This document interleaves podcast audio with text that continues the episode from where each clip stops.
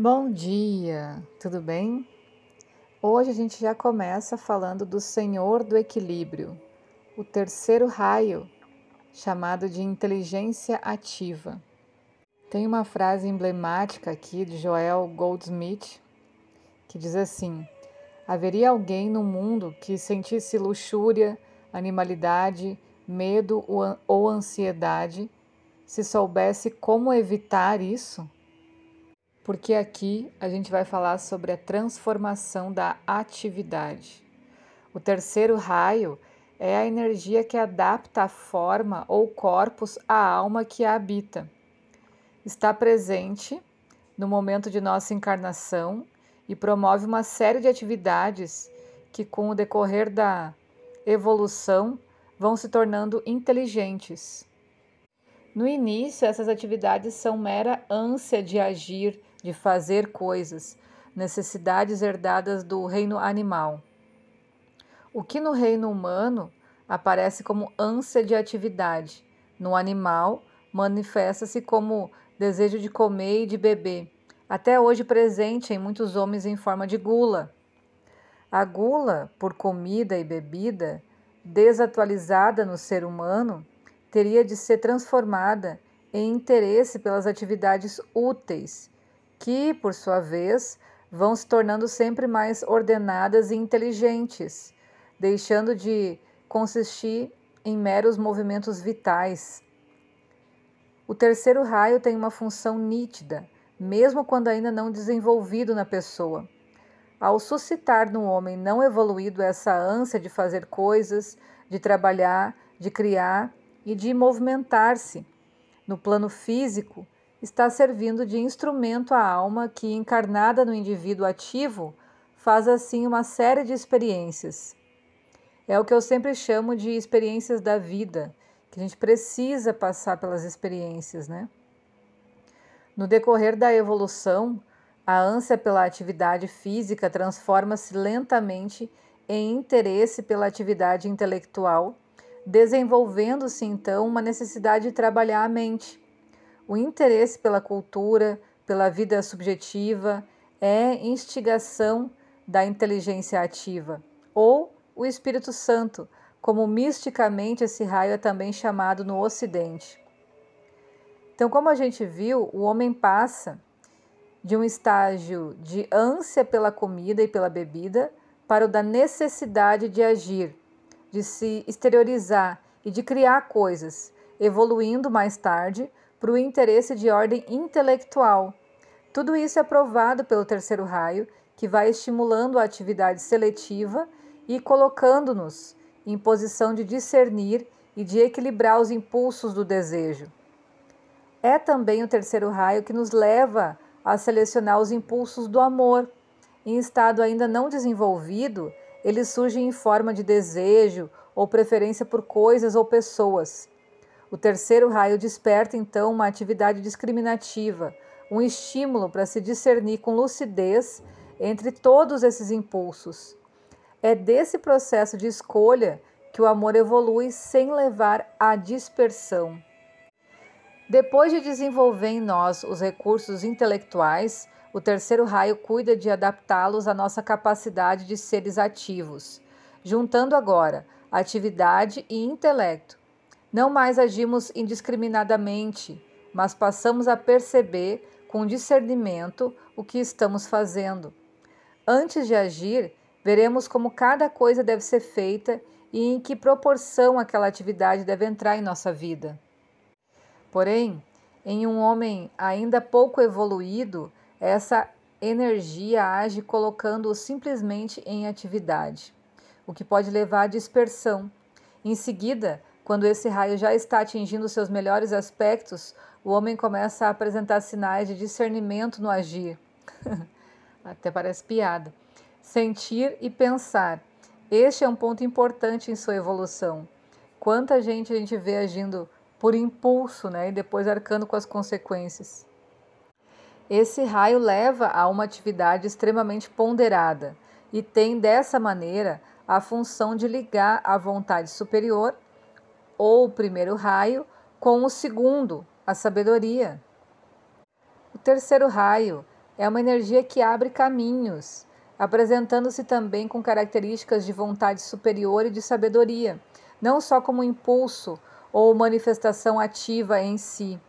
O amor puro leva à união com a totalidade e antes que possa fluir, é necessário que outros raios estejam equilibrados com ele e que os canais interiores do ser estejam relativamente purificados. Caso contrário, o ser se lançaria indiscriminadamente a tudo e a todos. Aqui a energia do terceiro raio se torna importante porque deixa a mente aguda, focalizando o discernimento e escolhendo, mantendo sob controle esse amor que estava às soltas e que assim seria indesejável em certo estado evolutivo. Nesse caso, a decisão de estabelecer limites pode ser de ajuda, dependendo de como é recebida e trabalhada, porque o mau uso da energia discriminativa pode chegar a tolher o movimento do amor. Por isso, é preciso saber dosá-la a fim de que esse movimento flua na medida justa. Então, a gente pode concluir daí que esses três raios trabalhando juntos formam uma trindade de energia no homem: o raio da vontade e poder, que sem a sabedoria do segundo raio e sem o controle do terceiro, pode ser destrutivo.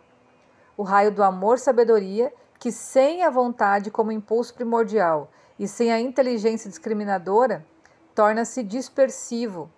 E o raio da inteligência ativa, que sem a sabedoria e o amor do segundo, e sem o poder do primeiro, também não se realiza completamente, uma vez que permanece como simples força de movimento. Então a gente vê como é importante que o terceiro raio atue em conjunto com os outros dois.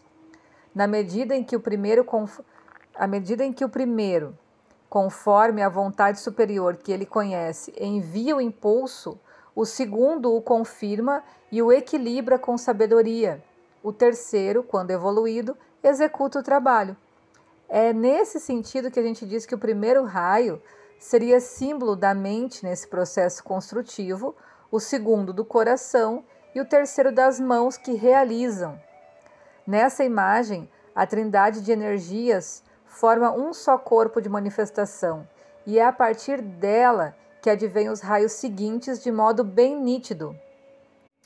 O terceiro raio manifesta-se também como instinto e é bem visível no reino animal do qual muitos aspectos persistem na vida humana, etapa sucessiva na escala evolutiva. Faz parte da tarefa dos homens desenvolver um relacionamento correto com o reino animal, com o qual tem em comum, por exemplo, o corpo físico. Apesar da diferença de existir no nosso corpo uma organização superior devido ao fato de certos centros energéticos ainda não estarem ativos nos animais, há uma série de semelhanças quanto à constituição da matéria física em si. A gente traz o mesmo material sólido, líquido, gasoso e etérico. Trazemos o mesmo desejo de comer e de beber, o desejo de procriar e um instinto representado em nós pela premonição, que é a capacidade de saber antecipadamente o que se vai passar no plano físico. Essas características do animal estão presentes no homem de hoje, Dentre elas, a premonição precisa, é, precisa ser transformada em percepção superior no reino humano. Um cão percebe a distância a chegada de seu dono e sabe quando esse vai partir. Os gatos, por sua vez, também podem perceber quando o dono vai desencarnar. Isso, no homem, é para ser transcendido e sua percepção não deve ficar limitada simplesmente a fatos físicos como esses. O homem está destinado a saber qual é o plano cósmico para ele e para o planeta, coisa a que nenhum animal tem acesso. Nossa percepção já deve estar aberta para esses fatos e outros ainda mais amplos, pois é nosso papel conhecê-los e colaborar para a sua execução. Temos inúmeras responsabilidades perante o reino animal. Ao término da experiência como animais, os seres entram no caminho da individualização, isso é, são preparados para que aconteça entre si o nascimento da alma, que se torna o núcleo reencarnante. Faz parte do plano evolutivo para esse planeta que os homens colaborem com esse longuíssimo processo que se dá nos animais, estimulando a formação da alma dentro desses seres ainda infra-humanos. O eu superior ou alma surge em uma fase próxima à passagem para o reino humano. Portanto, cabe ao homem que naturalmente já passou por essa etapa estimular sua formação. O animal pode tornar-se indivíduo por vários processos, porém, até agora, devido à inconsciência do homem, tem sido usado o processo de derramamento de sangue. Pelo sofrimento, um núcleo interior pode ser alcançado, acarretando a individualização. Mas esse é um processo ultrapassado. Existem outras estratégias para se dar o surgimento da alma. À medida que o homem dominar em si os desejos inferiores e for transcendendo esses aspectos remanescentes de seu estágio animal, à medida que se tornar mais mental e que sua atividade for inteligente por meio da evolução do terceiro raio dentro de si, outras formas de colaborar com a individualização dos animais serão percebidas. E dentre elas, a gente pode citar, por exemplo, a convivência sadia com eles, né? O amor e a dedicação recíprocos, bem cultivados. Ok? Um ótimo dia para todo mundo hoje e até mais. Beijo!